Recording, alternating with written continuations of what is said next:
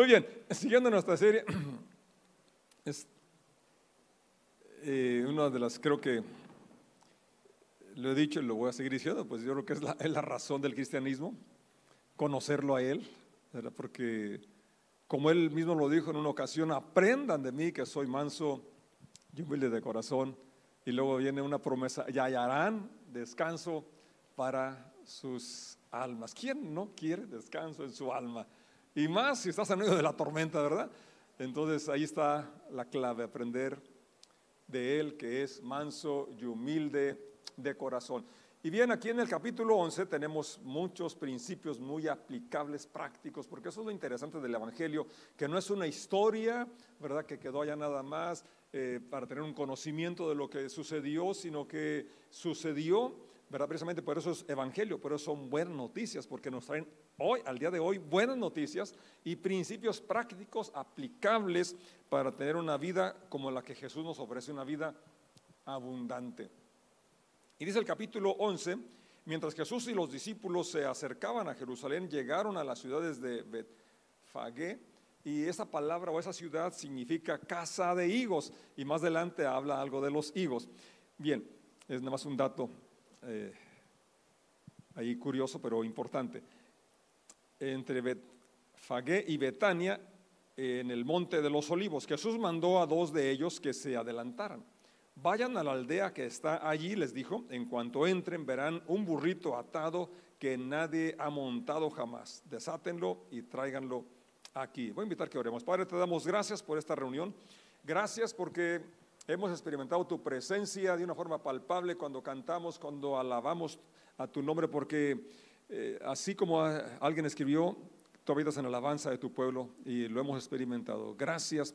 Padre Dios, rogamos que te den ese tiempo que podemos meditar, escuchar, que sea no solamente lo que yo puedo expresar, sino tu espíritu hablando a nuestros corazones y a nuestro espíritu. En el nombre de Jesús decimos, amén. Así es, así sea. Dice, el, siguiendo la lectura, verso 3, si alguien les pregunta qué están haciendo, simplemente digan, el Señor lo necesita y Él lo devolverá Pronto los dos discípulos salieron y encontraron el burrito en la calle atado frente a la puerta principal. Mientras lo desataban algunos que estaban allí les preguntaron, ¿qué están haciendo? ¿Por qué desatan ese burrito? Ellos contestaron lo que Jesús había dicho y les dijo, les dio permiso que para llevarlo. Eh, Lucas nos dice, hablando de este mismo incidente, que los que preguntan por qué lo desatan eran los dueños. Y pues sí, tiene sentido, ¿verdad? Eh, además, para dar permiso de que lo lleven, pues eran, deberían de ser los dueños. Y esto nos habla aquí de algunas cosas que seguramente era un discípulo y que al, cual Jesús ya le había platicado que iba a necesitarlo y entonces estaba de acuerdo en, que usara su cabalgadura. Esto nos habla de nuestra disposición a usar nuestras posesiones para la extensión del reino. Si alguien de, la iglesia, alguien, una persona necesita de, lo que poseemos, que podamos eh, darlo, contribuir, eh, prestarlo, eh, facilitarlo para que pueda esta persona cumplir su llamado, cumplir su, su ministerio. Mateo, hablando de este suceso, dice que esto sucedió para que se cumpliera puntualmente una profecía del capítulo 9 de Zacarías que dice así, alégrate, oh pueblo de Sión. Y aquí quiero comentar que que cuando Zacarías habla esta, esta palabra, eh, la condición de, Jerusalén, de Israel, del pueblo de Sión a quien se dirige, no tenían muchos motivos para alegrarse, estaban en una crisis, en una situación compleja. Eh, la verdad, eh, creo que esta palabra es interesante, ¿verdad? Porque tú y yo pasamos por tormentas pasamos por dificultades, pasamos situaciones que decimos, ¿cómo voy a salir de aquí? ¿Cómo me metí aquí? ¿Cómo es que esto me va a ayudar para bien? Porque entendemos lo que dice la escritura, ¿no? Que los que a Dios aman, ¿qué? Todas. ¿Cuántas? Todas las cosas les ayudan para bien. Pero cuando estamos en la tormenta, me pregunto, te has preguntado, ¿y esto? ¿Cómo me va a ayudar para bien? Bueno, pues ahí en esos momentos en que se encontraba Israel, viene esta palabra por Zacarías, alégrate, oh pueblo de Sión, grita de triunfo, oh pueblo de Jerusalén. Y aquí viene por qué, es que hay que alegrarse, por qué es que hay que cantar de triunfo mira, tu rey viene hacia ti. ¿Cómo es Él? Él es justo y victorioso, pero es humilde montado en un burro. Esa palabra victorioso también se puede traducir en el hebreo eh, como se está, está siendo vindicado. ¿Y qué es vindicación o qué es vindicarse? Bueno, es defenderse, es eh, hacer algo para volver a esa posición de honor, alguien que se ha calumniado, se ha injuriado de una forma injusta. Y todo esto es lo que había estado haciendo sobre la persona de Jesucristo. Entonces, esa, e, e, esa eh, marcha, esa entrada triunfal, como tienen los subtítulos en, nuestras Biblias, es, es, esa vindicación, ¿verdad?, que se está haciendo al Señor, un reconocimiento claro de su identidad, de su deidad. Porque ¿quién va? Tu rey. Él va, aunque va montado en, una, en, un, en un pollino, en un burrito, la verdad, él es el rey de reyes, como más después, como enseguida nos relata que estaban cantando eh, la multitud al, estar entrando el Señor en, este, en este, animalito. Ahora, eh, el verso 9 dice, Jesús estaba en el centro de la procesión y la gente que lo rodeaba gritaba, alaben a Dios. O también Osana, en otra traducción, ¿verdad? que es, es lo que también nos habla, el significado es salva ahora.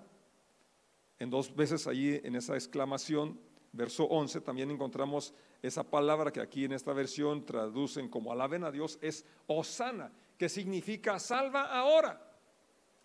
Y eso es importante y lo señalo porque eh, realmente la salvación viene en los tiempos y en los modos de Dios.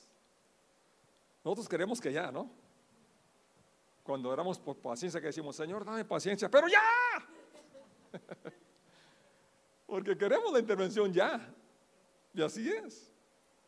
Pero el Señor tiene sus tiempos. El Señor tiene sus modos.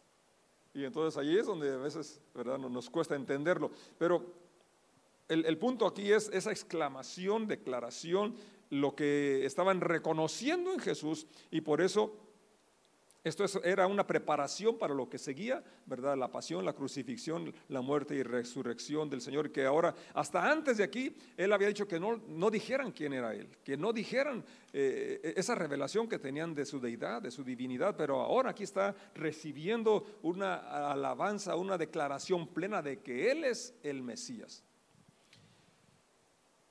Luego Lucas relata de ese incidente que algunos fariseos dijeron, reprende a tus discípulos por decir semejantes cosas.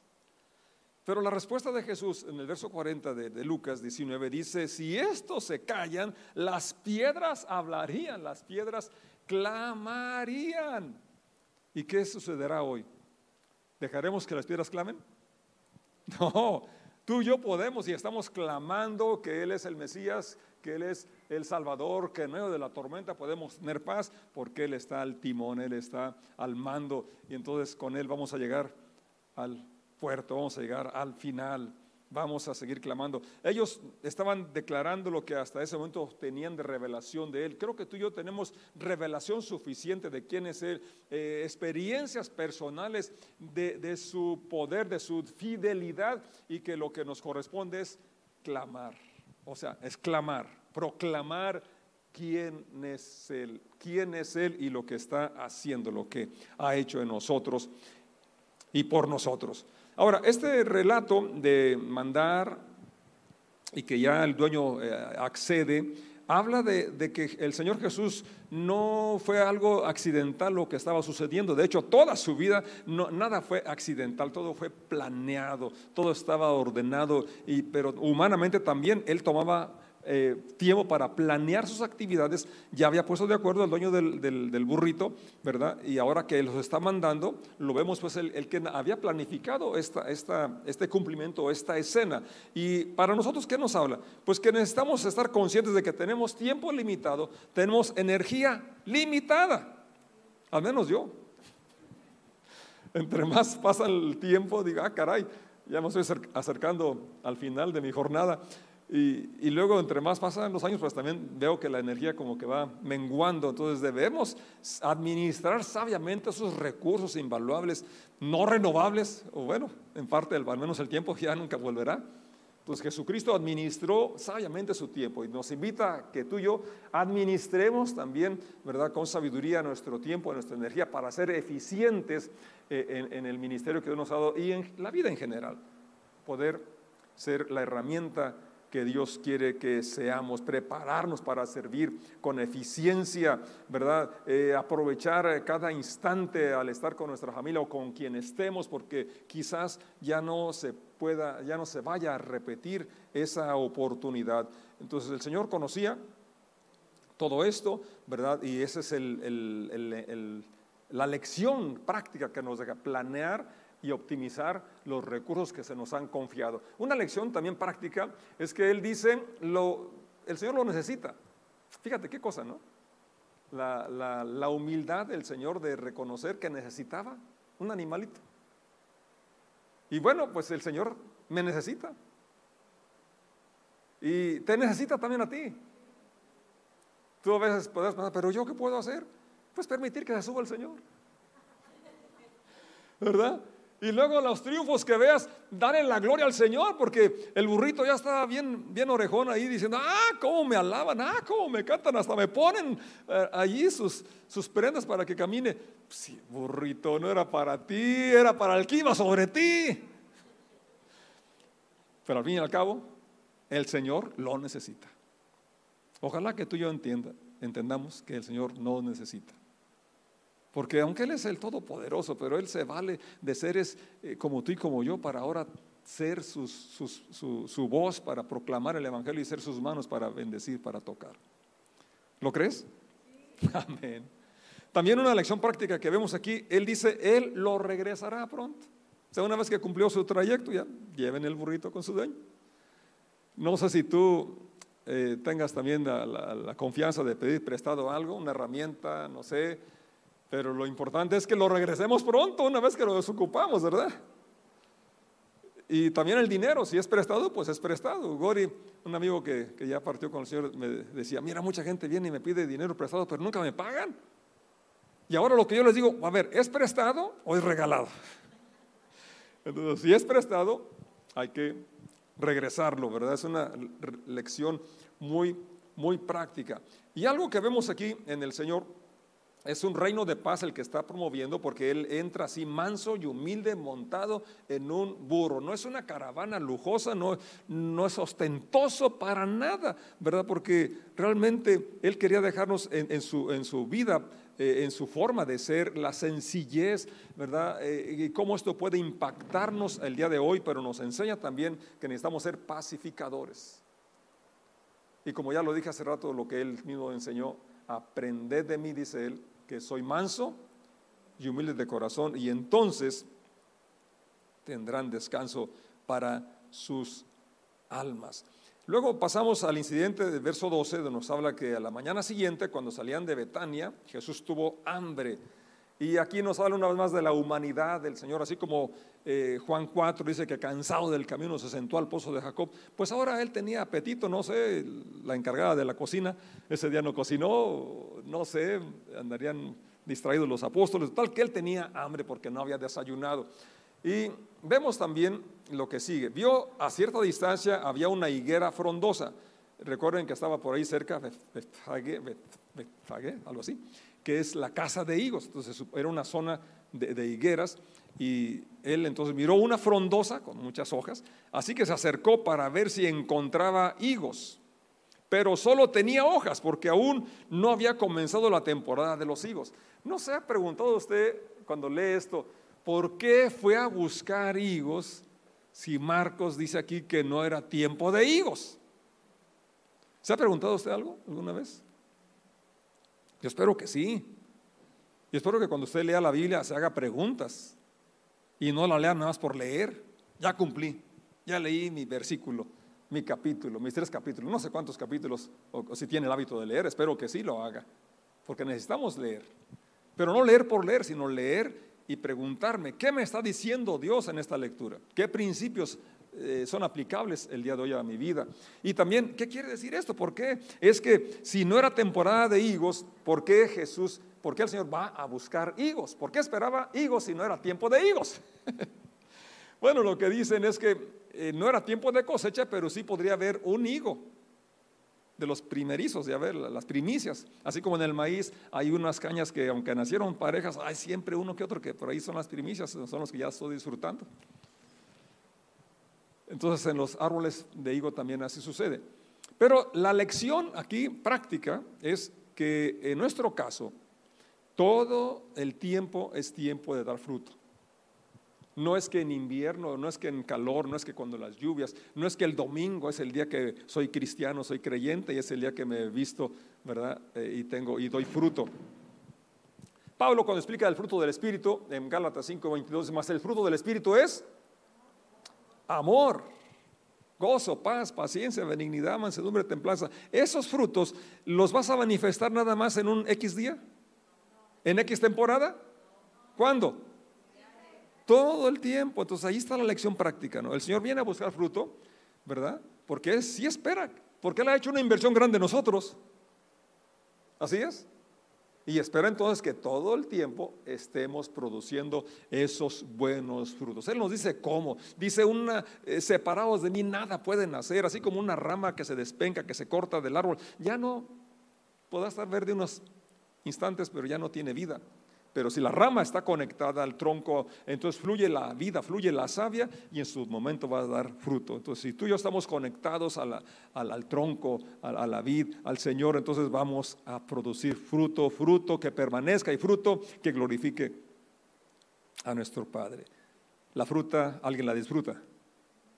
¿Sí? Eh, Dios la creó para que la disfrutemos. Entonces, tú tienes un fruto que otros necesitan disfrutar. Algo que va a nutrir a otras personas. Algo, ¿verdad? Porque así como es como lo planeó Dios, que cada quien dé algo para poder nutrir, para juntos poder cumplir las asignaciones que se nos ha dado y así extender su reino y poder eh, darlo, darlo a conocer. Ahora, también aquí el asunto de que tuvo hambre y habla, porque seguimos la, la, lectura, dice el verso 14. Entonces Jesús dijo al árbol, nadie, que nadie jamás vuelva a comer tu fruto. Y los discípulos lo oyeron. Esto también nos llama mucho la atención que cuando eh, hay una necesidad física sin suplir, eh, cansancio o apetito, entonces podemos reaccionar de una forma negativa, ¿verdad? Como aquí, eh, recuerden que Jesús, el Señor, es Dios, pero también fue hombre 100%. Y puede, puede ser que en su humanidad habló, con, así movido por el hambre, y dijo esas palabras, ¿verdad? Que si tú las lees, dice, pues eso no es una maldición, porque pensamos que maldición es una grosería, ¿verdad? Eh, una palabra altisonante. Pero realmente maldecir es decir mal. Y como en este caso leemos que nadie jamás vuelva a comer tu fruto, bueno, fueron palabras que, se le dijeron a ese árbol y que así sucedió. Y aquí está lo interesante, que podemos decir palabras que parece que es como si no estuvieras enojado o que no las dice, piensas que no son ninguna maldición, pero pueden traer ese efecto de causar muerte, que un distanciamiento en una relación o una herida, lastimar un corazón. Y eso es importante, por eso, ¿verdad? Como alguien dijo, hay que pensar para hablar y no hablar para pensar. Sí, porque eh, Salomón fue más, más, claro y dijo, eh, el poder de la, vida y la muerte están en poder de la lengua. Fíjate, hasta los árboles entienden el lenguaje. Mañana que vaya a los cultivos de hablarle al maíz bonito. Cañas vigorosas, cañas fructíferas, llenen bien los granos, que haya muchas toneladas de, de maíz. Claro que sí. Entonces los discípulos oyeron, lo señala aquí el, autor, eh, para, porque más adelante lo va a comentar. Y eh, el punto aquí es, eh, cambia aquí en el, relato, cambia a otra situación, verso 15, que el Señor entra al templo y echa a los que compraban y vendían animales para los sacrificios, volcó las mesas de los cambistas y las sillas de los que vendían palomas. Verso 16, y les prohibió a todos que usaran el templo como un mercado. Entonces ya no era el ir, no era la adoración, no era la alabanza, sino que ya era eh, momento para la, mercancía, para comprar y vender. Los que tenían que haber separado su animalito con tiempo, como lo especificaba la ley, ya para qué ahí hay, para, ahí hay a la venta. ¿verdad? Y entonces ya no había la preparación previa de, de los que iban a ofrecer los sacrificios, sino que se iban a lo fácil. Y pues los comerciantes aprovechaban esa oportunidad para hacer su negocio. Y entonces dice el verso 17, les dijo, las escrituras declaran, mi templo o mi casa será llamada casa de oración para todas las naciones. De ahí tenemos nuestro nombre, ¿verdad? Que muy bíblico. Casa de oración es el deseo de Dios. Pero bueno, se dice casa de oración porque hay quien ora, hay quienes oran, ¿verdad? No solamente porque así lo dice el profeta, porque así lo dijo el Señor, sino porque la verdad es una necesidad nuestra, eh, la comunión, la comunicación con Dios, donde podemos hablar, donde podemos escuchar. Y, sigue diciendo también la otra, la otra frase igualmente importante, para todas las naciones. El plan de Dios siempre fue no, no ser exclusivo para una nación de Israel, ¿verdad? No, es para todas las naciones naciones y que tú y yo tengamos siempre esa apertura. No es para, para X persona, es para todas las personas. El hacer esto eh, trajo eh, la ira de los que estaban ahí, sacerdotes y maestros de la ley, y empezaron a planear cómo matarlo.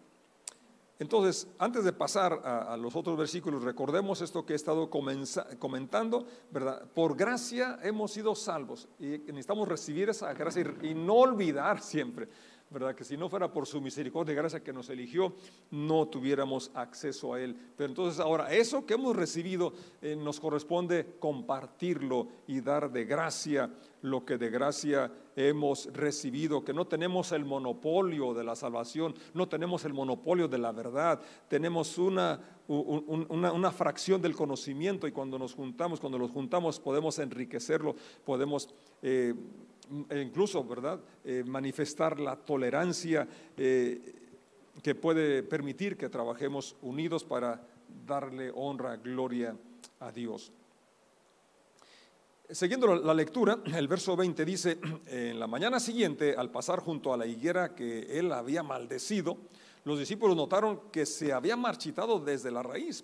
Pedro recordó lo que Jesús había dicho al árbol el día anterior y exclamó, mira, rabí, la higuera que maldijiste se marchitó y murió. Y vemos la respuesta del Señor. Entonces Jesús dijo a los discípulos, tengan fe en Dios. ¿Pueden repetir conmigo esa frase? Tengan fe en Dios. Y esto es realmente algo que debe estar fresco en nosotros. Necesitamos ante todo la fe y como dice Pablo en Romanos, la fe viene por el oír y por eso, como dije hace un momento, necesitamos tener disciplina. Una disciplina es leer las escrituras de forma constante, de forma persistente, ¿verdad? Es decir, aunque no entiendo, Señor, revélame y seguimos leyendo, ¿verdad? Y Dios nos va a ir mostrando su voluntad.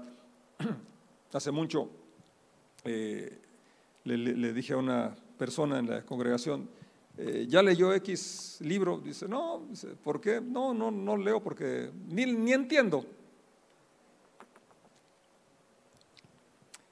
Y un versículo muy sencillo, bueno, aquí dice, nos manda a ir y predicar el Evangelio, el que creyera y fuera bautizado será salvo. ¿Usted ya se bautizó? No, ¿y no entiende eso? Sí. Es decir, si no, si no practicamos lo que entendemos, ¿para qué queremos entender más? Y en la medida que, en la medida que practicamos lo que entendemos, se nos va revelando más. Y, nunca vamos a, terminar de, conocer al Señor, Él es realmente maravilloso, pero lo básico eh, Él nos lo revela a la primera. Ahora, aquí lo importante es que tengamos fe, y, y cité Romanos que la fe viene por oír, oír la palabra de Dios, por eso es importante leerla y escucharla. Si lees en voz alta, pues escuchas tú y escuchas a los que te, están ahí en, tu casa, es, es, muy buena práctica también. Tengan fe en Dios, porque sin fe es imposible agradarle. Es imposible agradar a Dios. Les digo la verdad, ustedes pueden decir a esta montaña, levántate y échate al mar y sucederá. Pero deben creer de verdad que ocurrirá y no tener ninguna duda en el corazón. Aquí entonces nos recalca lo que es tener fe en Dios, creer de verdad y no dejarle lugar a la duda en nuestro, en nuestro corazón. Y eh, como ya lo hemos comentado, ¿verdad? Eh, aquí el Señor está hablando de la confianza que vamos a expresar cuando, cuando oramos y en nuestro caminar con Él podemos seguir creyendo que Él es fiel, que Él es real y va a cumplir su propósito en, en nosotros. Les digo, verso 24, ustedes pueden orar por cualquier cosa y si creen que la han recibido, será suya. Que Dios nos permita poder desarrollar esa clase de fe y esperar milagros, esperar su, su acción, esperar su intervención. De hecho, pasamos todos momentos complicados que si Dios no interviene, la verdad estaríamos perdidos. Pero Él está interviniendo. ¿Así es? Amén. Amén. Luego pasa a otro tema, aquí el verso 25, y es relacionado con la oración. Está hablando de la oración precisamente, hablando de tener fe, que sea algo, una convicción, algo que, creas que sí va a suceder, que no hay duda en el corazón. Y luego verso 25 dice, cuando estén orando, y es muy importante cómo está construido esta oración, cuando estén orando. Y, y, esto habla que da a entender, o él espera que tú y yo oremos, da por hecho que oramos. Así es. Es como cuando nos enseñó a orar, eh, Padre nuestro, ustedes pues orarán así. O cuando oren, ¿verdad? digan esto. No dije, si orasen, si llegaran a orar. Cuando estén orando, entonces habla de que la oración es una de las disciplinas importantes que tú y yo necesitamos tener, orar.